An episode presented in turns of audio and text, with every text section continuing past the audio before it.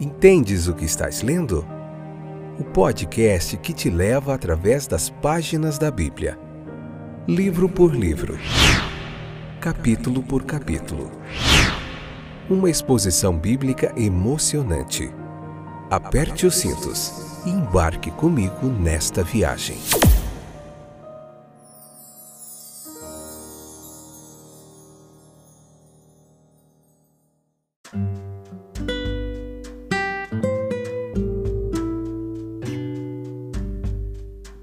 Olá, povo animado para estudar a Bíblia, vocês são fiera mesmo, hein? Estão sempre firmes e constantes aí.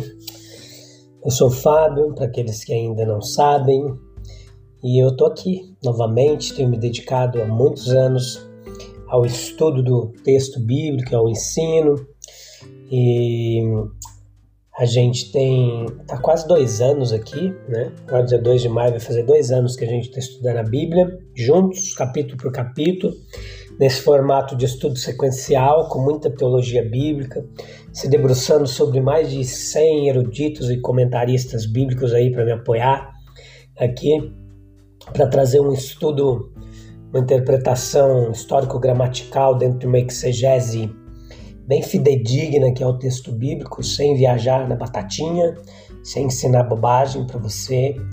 Infelizmente, muitas igrejas, é, alguns lugares, né, não têm dado muita ênfase ao ensino bíblico, né, focado mais em eventos. E é triste isso, porque o principal ponto Lá em Atos dos Apóstolos nos ensina, a igreja deveria focar no ensino e na oração. E hoje tem muita coisa muito confusa por aí. E minha intenção aqui é essa, trazer um ensino bíblico gratuito e de qualidade para você, tentando suprir essa lacuna aí que muitos cristãos bem intencionados e desejosos de aprender mais o texto bíblico não têm encontrado. Alguns não têm condições de pagar um curso teológico, outros até têm, mas o curso teológico nova, no, normalmente é outro foco, é um estudo mais sistemático, dividido em teologias. Aqui a teologia está inserida dentro desse ensino de capítulo por capítulo, você entender mais o texto bíblico. A teologia aqui é só um apoio para a gente entender o texto e não o texto ser um apoio para se falar de teologia. Existe muita diferença nisso, mas enfim, Outra hora a gente se aprofunda sobre isso, mas vamos concluir aqui sobre o, o jubileu que a gente estava vendo. Então, o jubileu ele fala de redenção aquele ano ali, o quinquagésimo ano. Esse assunto está intimamente ligado ao do jubileu, o assunto redenção. Porque é, é, a redenção da lei, ela também prefigurava a redenção do evangelho. A gente viu que eles eram libertados escravos, eram devolvidas propriedades, então era um ano de muita festa. Então veja que essa redenção pela lei, ela prefigura a redenção pelo evangelho. Veja que também tudo isso está relacionado também a eventos futuros, né? Então, sob essa luz, nós vamos considerar alguns pontos aqui hoje para a gente concluir. A natureza da redenção, e dentre ela nós podemos ver, em relação à posse, Canaã poderia ser tomada como uma espécie da terra em geral. Então vamos lá. A palavra hebraica para aquela terra é também usada para o mundo inteiro. Então veja que, no sentido mais amplo, a terra foi dada à humanidade por herança. Os hebreus mantiveram sua posse sob o mandato de fé e obediência. E tal também é a posse sobre a qual a terra em geral é mantida. Veja que, assim como a expulsão de Adão do Éden trouxe vividamente para ele a sua perda do direito à terra, assim a perda de Canaã manteve viva no israelita a lembrança das consequências da queda. A terra de Canaã não era apenas uma amostra da terra em geral, mas também um tipo da nova terra do futuro. O Éden também era uma figura semelhante como o jardim, e como o jardim, é, Vamos lá, vamos voltar. O Éden também era uma figura semelhante. Então, como o jardim, Canaã era a glória de todas as terras, a representatividade disso. Embora o príncipe deste mundo aí, o vilão, Satanás, seja o Deus deste mundo, né? O mundo jaz no maligno, o verdadeiro herdeiro, mesmo sendo mantido fora de sua herança, mas não foi tirado o título, o pertencimento dele. Não pode ser tirado.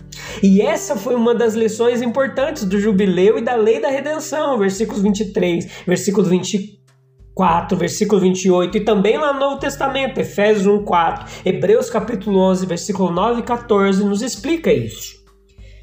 Pelo pecado, não apenas perdemos nosso direito ao Éden, a Canaã, a velha terra, a nova terra, mas também nos tornamos escravos. Mas a redenção para o escravo hebreu. Ele pode se redimir se tiver os meios, o seu parente mais próximo tem o direito de redenção, versículos 25 e 26. Ele pode ser redimido pelo seu irmão hebreu, olha lá um exemplo também, Neemias capítulo 5, versículo 8. Assim, para o verdadeiro penitente devoto, como os hebreus são do povo da lei, há redenção no Evangelho. A lei não prevê a redenção do estrangeiro que não pode comprar a liberdade para si mesmo. No entanto, ele pode ser objeto de misericórdia. O Evangelho, semelhantemente, alcança aqueles a quem a lei desencoraja. O escravo é pagão, pode se tornar um prosélito judeu e ser libertado de acordo com a lei. E assim aqueles que estão mais distantes podem, em verdadeiro arrependimento, serem trazidos para perto de Deus. Veja as qualificações do redentor. Um escravo poderia ser redimido, mas quando o escravo é o pecador e está sujeito à justiça de Deus, isso é impossível. Nossas ações são pecado, o salário do pecado é a morte. O parente próximo seria um redentor legal. Esse parente era um tipo claro e objetivo da pessoa de Jesus Cristo. Esse redentor é o Messias, o filho de Davi. Jó fala do Messias como seu redentor. Jó, capítulo 19, versículo 25. Ele também é denominado em outro lugar nas Escrituras. Veja Isaías 59, 20. Romanos, capítulo 11, versículo 26. Para ser qualificado para redimir, Jesus tornou-se nosso parente, ao assumir nossa natureza. Como qualquer irmão hebreu pode se tornar um redentor, então Jesus, em nossa carne, tornou-se o irmão de todo homem, para que ele pudesse redimir. Jó fala em ver o seu redentor em carne ainda, encarnado, pois considero esse o sentido do texto. Nenhum mero ser humano pode dar a Deus um resgate para o seu irmão. Salmos 49, 7. Mas Cristo é um redentor competente, tendo em sua divindade todos os recursos. Nós podemos imitar a Cristo como redentores de nossos irmãos apenas nos esforçando instrumentalmente para recuperá-los das armadilhas de Satanás. Que bênção é a liberdade! Aquele que o Filho liberta é verdadeiramente livre. A equidade das leis mosaicas, elas têm ilustrações impressionantes nas palavras que vimos até agora. Nós vemos na gentileza para com os pobres. As suas necessidades devem ser supridas, embora sejam estrangeiros. O estrangeiro com o hebreu e, portanto, sujeito à sua lei, é reconhecido como irmão. Veja os versículos 35 e 36 para que teu irmão viva. Os direitos de propriedade não devem substituir os de existência. Mateus capítulo 6, versículo 25. Para que teu irmão viva contigo, é o que diz o texto. As mãos dos pobres são tão necessárias para os ricos quanto a riqueza dos ricos para os pobres. Os motivos da misericórdia, eles são edificantes. Eu sou o Senhor teu Deus, eu estou em um relacionamento de aliança com você, eu tenho o direito de exigir isso de você. Eu te, te tirei da terra do Egito. A lembrança de tuas misérias no Egito deve influenciar-te a considerar as do pobre estrangeiro. Eu dei a vocês a terra de Canaã. Tudo isso diz o texto. Gratidão a Deus deveria mover eles.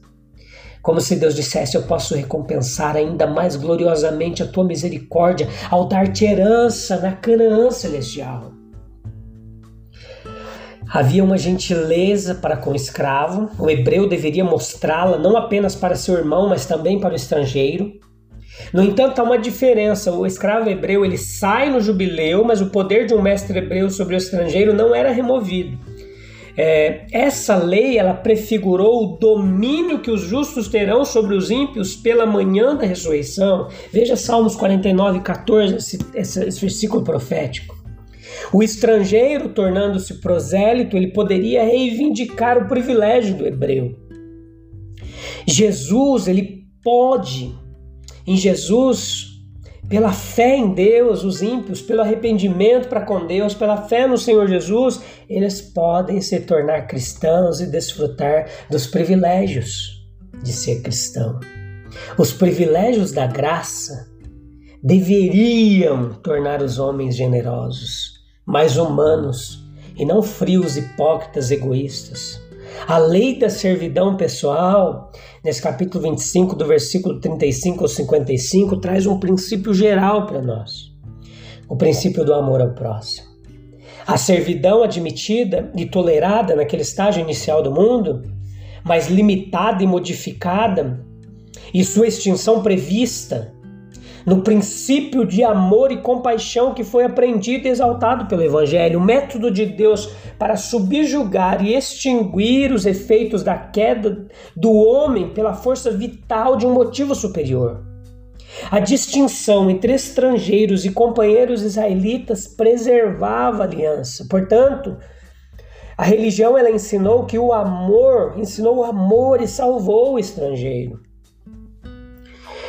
Eles deveriam ser servos de Deus. A lei contém outros regulamentos além dos regulamentos cerimoniais. Muitos de seus preceitos são morais no mais alto grau e respiram o espírito do mais alto cristianismo, meus queridos. De fato, a igreja cristã, com o relacionamento de seus membros, seus benefícios e obrigações, é claramente delineada ali na nação de Israel. Antes, entretanto, é triste dizer em sua constituição do que na observância real de suas condições. Pouca alteração é necessária para adequar as injunções dessa passagem às circunstâncias modernas.